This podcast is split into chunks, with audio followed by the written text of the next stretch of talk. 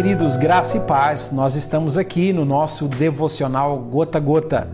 E no devocional de hoje nós vamos estar lançando mais um segredo do Salmo de número 23. Nós pensamos na semana passada sobre o segredo da provisão e a gente, de forma bem resumida, nós pensamos um pouco nesse cuidado maravilhoso de Deus em suprir as nossas necessidades e a gente aprende mais uma lição hoje com o Salmo 23, que é o segredo da direção. Nós aprendemos sobre a provisão de Deus e hoje nós vamos pensar um pouco sobre a direção de Deus.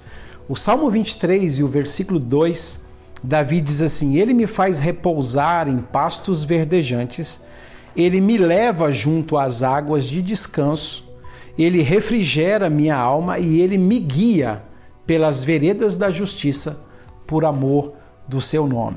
Então a gente pode perceber nesses versos: ele me faz, ele me leva e ele me guia. Me leva junto às águas, me guia por veredas, me leva a pastos verdejantes. Davi está lembrando-se dele mesmo como pastor, quando ele fazia isso com as suas ovelhas e ele está passando essa figura para Deus. Ele está dizendo: assim como eu guiava as minhas ovelhas, assim como eu conhecia as trilhas para levar minhas ovelhas, assim como eu conhecia os caminhos de águas tranquilas, de pastos verdejantes, para trazer segurança para as minhas ovelhas, assim Deus faz com os seus filhos, assim Deus faz comigo. Davi agora se coloca no lugar de uma ovelha, tendo Deus como seu pastor. E eu gostaria que você guardasse esse segredo no seu coração. Deus é o Deus da provisão, Deus é o Deus da provisão, mas Deus também é o Deus da direção. Ele nos dirige, ele nos orienta. O, o Provérbios, o Salomão vai dizer que os passos de uma pessoa boa Deus guiará. Você precisa entender que Deus é um Deus que guia os seus passos. Não existe casualidade é, no caminho daqueles que temem a Deus, que são ovelhas do Senhor. O Senhor está sempre criando meios de nos orientar, às vezes por caminhos que a gente não conhece mas é Ele que está nos guiando, e porque é Ele que está nos guiando, nós vamos nos dar muito bem, vamos encontrar pastos verdejantes, vamos encontrar águas tranquilas, vamos estar em veredas de justiça por amor do seu nome. Eu lembro de uma frase de D.L. Moody. D.L. Moody disse: Eu não conheço muito bem os caminhos pelos quais ele me guia mas eu conheço muito bem o meu guia. Então é a confiança no pastor. A ovelha não sabe aonde está o pasto. A ovelha não sabe aonde está a água tranquila. A ovelha não sabe aonde estão as veredas de justiça, mas o pastor sabe.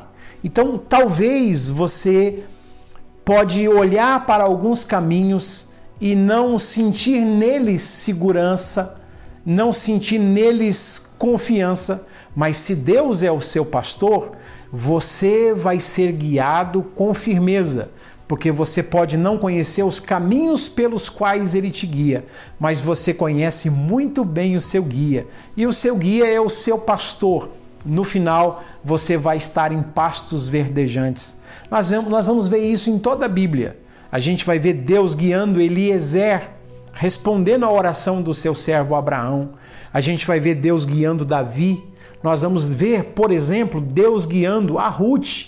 No capítulo 3 do livro de Ruth, ela fala para sua sogra: Permita-me ir e pegar um pouco de espigas em um desses campos que estão por aí, porque é época de colheita, e trazer um pouco de comida para nós.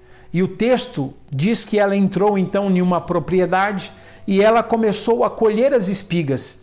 E o capítulo 3 e o versículo 2 do livro de Ruth vai dizer assim: e ocasionalmente. A gente sabe que esse ocasionalmente está entre aspas. Ocasionalmente ela se viu colhendo espigas em um terreno de um senhor chamado Boaz.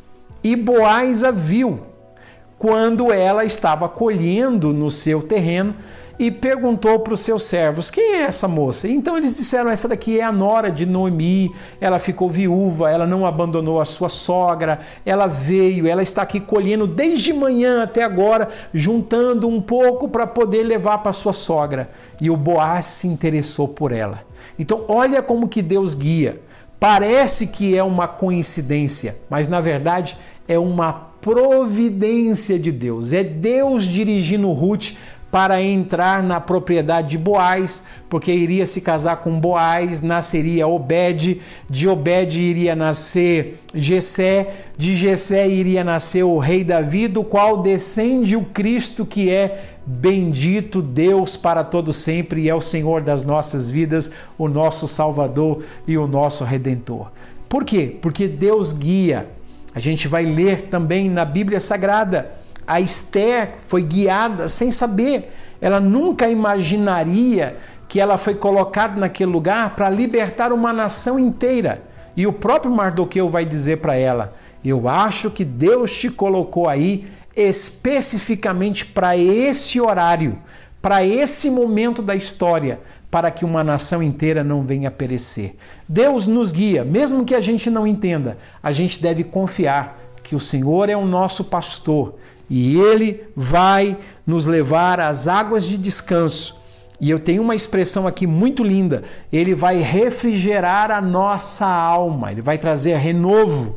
E o texto vai dizer que ele vai nos guiar pelas veredas da, da justiça, não porque as ovelhas são boas, não porque as ovelhas são maravilhosas. Olha o que é que diz aí: guia-me pela vereda da justiça por amor do seu nome é por amor do nome dele. É a glória dele que está em jogo, é a reputação dele que está em jogo. Ele é que é o pastor, é ele é quem cuida, é ele que assumiu a responsabilidade. Então ele cuida de nós, não porque em nós existe virtude de bondade. Ele cuida de nós porque nele transborda bondade. Ele é o bom pastor. Então, cuidando de nós, por amor do seu próprio nome, é o nome dele que é glorificado, é o nome dele que é exaltado em nós, através de nós e com certeza apesar de nós. Que bom que nós somos ovelhas e que bom que ele é o nosso bom pastor. Não perca no nosso próximo devocional, no nosso próximo gota a gota, nós vamos estar falando de mais um segredo e eu vou estar falando com vocês sobre a provação.